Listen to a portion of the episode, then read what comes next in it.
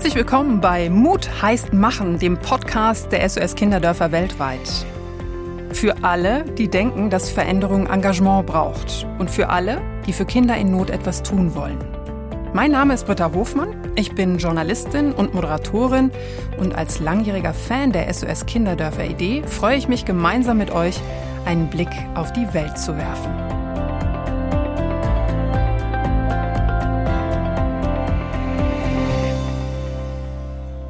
In der Episode von heute geht es um Kinderarbeit. Kinder und Jugendliche werden traurigerweise auf der ganzen Welt zu illegaler Arbeit gezwungen. In manchen Regionen ist Kinderarbeit eher die Ausnahme und in anderen ist sie erschreckend oft allgegenwärtig. Vor allem in einigen Ländern Afrikas müssen viele Kinder arbeiten. Ein Beispiel ist Uganda. Hier muss laut der Website der SOS Kinderdörfer weltweit jedes vierte Kind arbeiten. Die Geschichte von Sanyu, die ihr gleich hören werdet, handelt genau davon. Das Mädchen aus Uganda musste eine Zeit lang in einem Steinbruch arbeiten. Danach spreche ich mit Frank Pöpsel, dem Chefredakteur von Focus Money. Eines seiner Herzensthemen sind Konzepte, die über verantwortliches Verhalten zu mehr Nachhaltigkeit führen. Ich freue mich schon sehr auf das Gespräch und bin sehr gespannt. Also, dann legen wir mal los.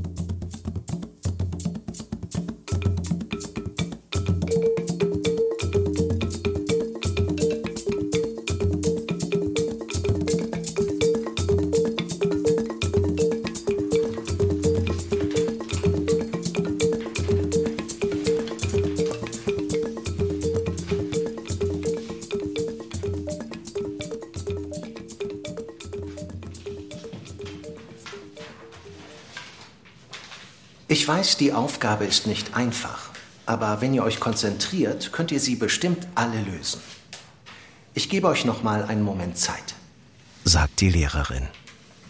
Sie ist immer nett zu den Kindern an der kleinen Schule in Bendergere, einem Armutsviertel von Entebbe in Uganda. Langweilig, denkt Sanyu bei den Worten ihrer Lehrerin. Sie kann sich in den letzten Minuten vor Schulschluss nur noch schwer konzentrieren. Immerhin kennt sie die Antwort auf die Matheaufgabe schon, die ihre Lehrerin gestellt hat. Aber viele andere Kinder schauen noch konzentriert auf die Rechenhefte vor sich. Sanyu fährt verträumt mit einem Finger die Linien auf ihrer Handfläche nach. Sie sehen anders aus als die zarten Furchen an den Händen vieler ihrer Mitschüler. Grobe Narben sind es. Sie erinnern die Elfjährige an die harte Arbeit, die sie zwei Jahre lang im Steinbruch geleistet hat. Dieses ständige Husten und Niesen vom Staub, das auch am Abend zu Hause nicht aufhören wollte. Und immer Schnittwunden. Nicht nur an den Händen, auch überall an den Beinen. Und dann die Kinder, die von den großen Steinen erwischt wurden. Sanyo erschaudert bei dem Gedanken an die anderen, die weniger Glück hatten als sie. Damals hat sie sich mit dem Ausblick, dass sie und ihre Familie bald wieder genug Geld zusammen hätten, aufgeheitert. Dann können Paul und ich wieder zur Schule gehen. Denn nachdem der Vater das Haus verlassen hatte, konnte Samilia, Sanyus und Pauls Mutter den Unterhalt für die Familie nicht mehr aufbringen. Zu dieser Zeit war Sanyu acht Jahre alt.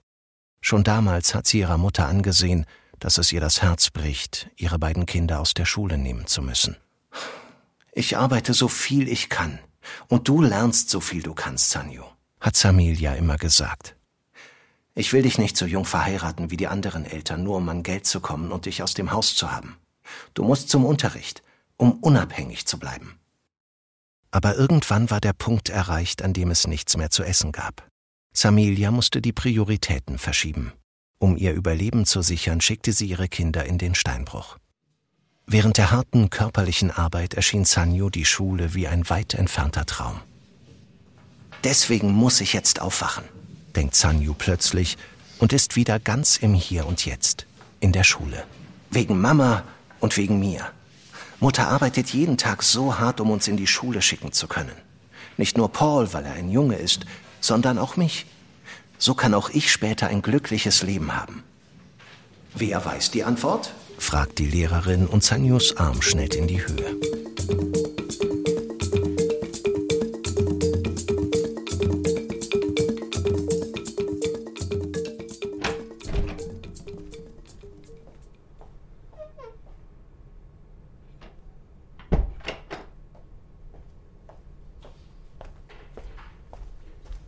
Als Sanju nach Schulschluss zu Hause ankommt, ist sie allein. Aber das stört sie nicht. Alle haben einen guten Grund dafür, nicht da zu sein. Paul ist noch in der Schule und Mama arbeitet im Friseursalon. Wenn wir heute Abend zusammen essen, werden wir uns viel zu erzählen haben. Freut sie sich schon. Sie ist stolz auf ihre Mutter. Als vor einem Jahr die Betreuer vom SOS Kinderdorf Familienstärkungsprogramm zur Familie kamen, hat Samelia keine Sekunde gezögert, sich helfen zu lassen. Und die Leute waren wirklich klasse. Sie haben ihnen nicht nur Lebensmittel gegeben, so dass Sanju und Paul sofort aufhören konnten, im Steinbruch zu arbeiten. Die Mutter bekam auch eine Ausbildung als Friseurin. Und dank Schulungen über unternehmerische Kenntnisse und der Vermittlung einer Spargruppe durch die SOS Kinderdörfer hat Samilia ihrer Familie nicht nur kurzfristige Stabilität geboten. Mit einem in der Gruppe vergebenen Mikrokredit konnte sie sich sogar bald eine eigene Startausrüstung für Friseure leisten. Seitdem ist sie die Besitzerin ihres eigenen Salons. Jeden Tag arbeitet sie hier voller Stolz in dem Wissen, ihre Familie nach der Starthilfe von SOS aus eigener Kraft versorgen zu können. Sanyo setzt sich an den Küchentisch und fängt an, Hausaufgaben zu machen. Wenn ich viel weiß, kann ich später als das arbeiten, was ich will. Und dann kann ich so sein wie Mama. Eine richtig starke Frau.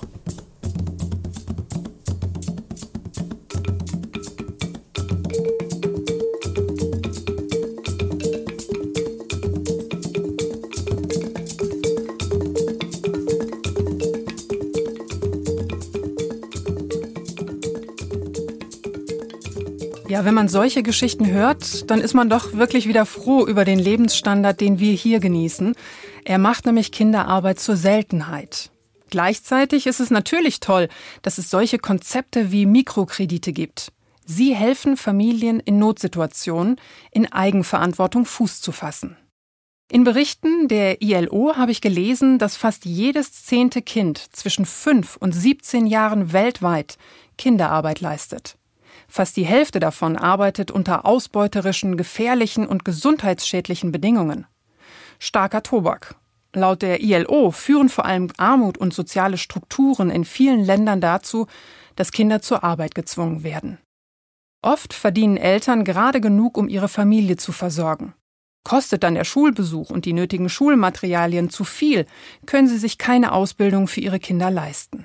Statt zur Schule gehen die Kinder dann arbeiten. In vielen Fällen ist es aber auch wie in der Story eben. Das Familieneinkommen ist so gering, dass die Unterstützung der Kinder zwingend nötig ist. Gerade in solchen Fällen ist es wichtig, die finanzielle Situation der Familien dauerhaft zu stabilisieren und sie unabhängig von externer Hilfe zu machen. Ein Weg können Mikrokredite sein. Bei den SOS-Kinderdörfern weltweit beispielsweise werden solche Kleinkredite über Familienstärkungsprogramme vergeben. Meistens sind es Frauen, die Kleinunternehmen gründen. Innerhalb von Spargruppen unterstützen sie sich nicht nur finanziell, sondern helfen sich auch privat in vielen Lebenslagen. Außerdem gibt es für die Gruppe Schulungen und Beratungsdienste, sodass ihre Geschäftsideen erfolgreich werden und die Mikrokredite schnell zurückgezahlt werden können.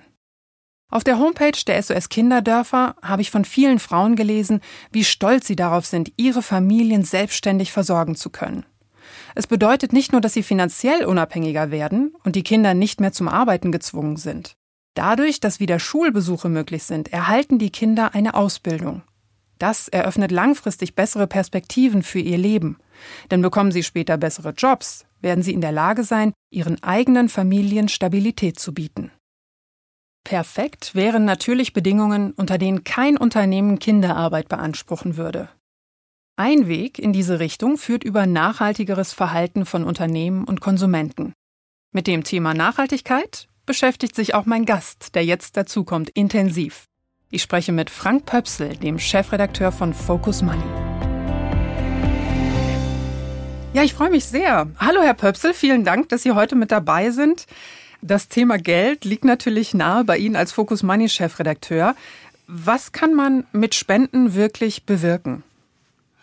Ich denke, Spenden sind eine ganz großartige Sache, insbesondere für Menschen, äh, die Geld haben, die gutes Geld verdienen. Und äh, ich bin ein christlicher Mensch und da steht schon in der Bibel, dass man den Zehnten gibt. Und wenn man den Fünften gibt, ist vielleicht noch besser. Äh, und äh, es ist ja eigentlich äh, großartig, wie Spenden gefördert werden, weil wenn ich 1000 Euro spende, dann kriege ich fast 500 Euro von der Steuer zurück. Das heißt, ich kann mit 1000 Euro kann ich geben und muss selber nur 500 Euro geben. Also ich finde, das sollten viel mehr Menschen machen. Also sehen Sie sie schon als nachhaltige Investition? Ja, natürlich. Also was, was bleibt denn am Ende? Am Ende bleibt das im Leben, was man für andere Menschen gemacht hat. Es, es kann keiner was mitnehmen ins Grab. Es bleibt doch das, äh, was man am Ende ist es vielleicht schön, wenn man die Welt einen Nanomillimeter besser gemacht hat. Und dann hat man vernünftig gelebt. Es gibt auch verschiedene Konzepte, wie man den Menschen helfen kann. Unter anderem ähm, geht es da auch um Mikrokredite. Wie sinnvoll empfinden Sie die? Mikrokredite ist äh, eine tolle Sache. Mikrokredite äh, wurde erfunden äh, von einem äh, äh, Inder, der in, äh, in äh, Vanderbilt studiert hat, an der berühmten Universität Vanderbilt. Und äh, der ist auf die Idee gekommen, dass es, äh, dass man sozusagen mit einer sozialen Komponente äh, einerseits die Menschen fördern kann, aber andererseits auch sozusagen die Sicherheit von Krediten fördern kann. Und er hat das so gemacht, er hat dann angefangen und hat gesagt, ähm, er gibt eben Frauen äh, Kredite, kleine Kredite, äh, natürlich in seiner Heimat Indien angefangen und die haben dann zum Beispiel Nähmaschinen oder ähnliches davon gekauft und äh, haben das Geld sehr zuverlässig zurückgezahlt. Und es gab dann eben auch noch so eine soziale Komponente, dass äh, die Kredite erst dann ausgeweitet wurden, äh, wenn, keine Ahnung, wenn zehn Leute die oder zehn Frauen die Kredite zurückgezahlt hatten, dann haben zehn andere äh, im Dorf auch noch einen Kredit bekommen, sodass alle untereinander auch verantwortlich dafür waren, äh, dass äh, mit den Krediten eben auch äh, vernünftig umgegangen worden ist. Und äh, daraus äh, hat sich eine Riesenwelle entwickelt. Ähm, und äh, vielleicht jetzt auch schon gewisse Finanzindustrie daraus entwickelt, äh, weil natürlich Menschen, äh, andere, die reicher sind, suchen händeringend irgendwie nach Anlagemöglichkeiten und wenn sie auch nur ein Prozent kriegen oder anderthalb, dann sagen sie es immer noch besser als auf der Bank. Und insofern können äh, am Ende letztendlich alle pro profitieren von dieser Idee der Mikrokredite.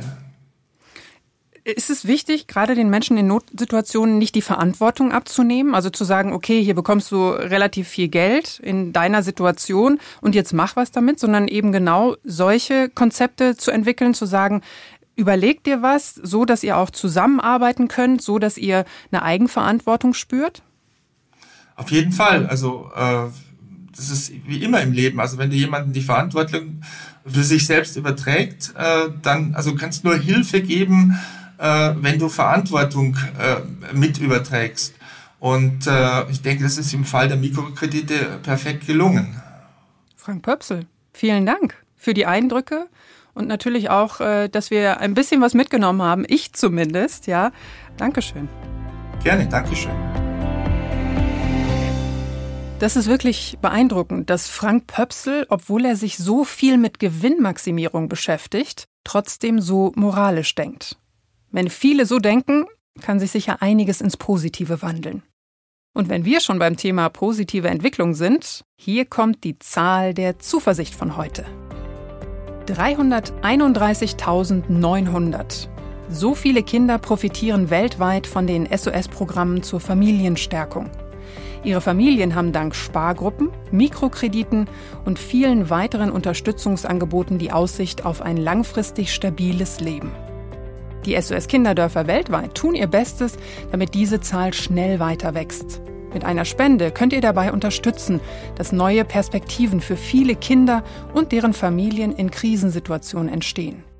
Auf der Website sos-kinderdörfer.de findet ihr alle Infos.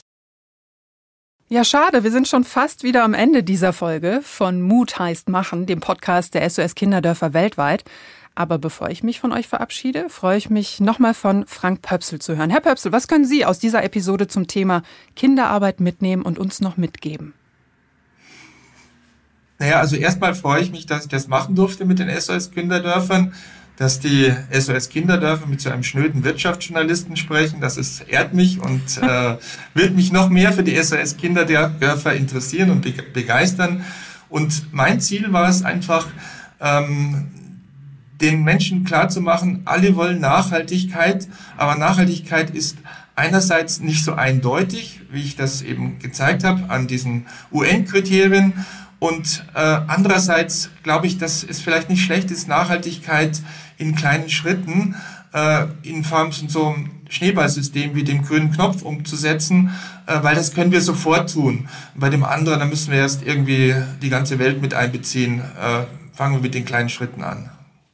Wir kommen um Nachhaltigkeit nicht drumherum. Vielen Dank für die abschließenden Worte und natürlich, dass Sie heute mit dabei waren. Danke. Und danke natürlich auch an euch, dass ihr wieder mit dabei wart. Denkt daran, dass ihr Mut heißt machen abonnieren könnt, um keine Folge zu verpassen. Und ich freue mich schon sehr, euch auch beim nächsten Mal wieder zu hören. Bis dann.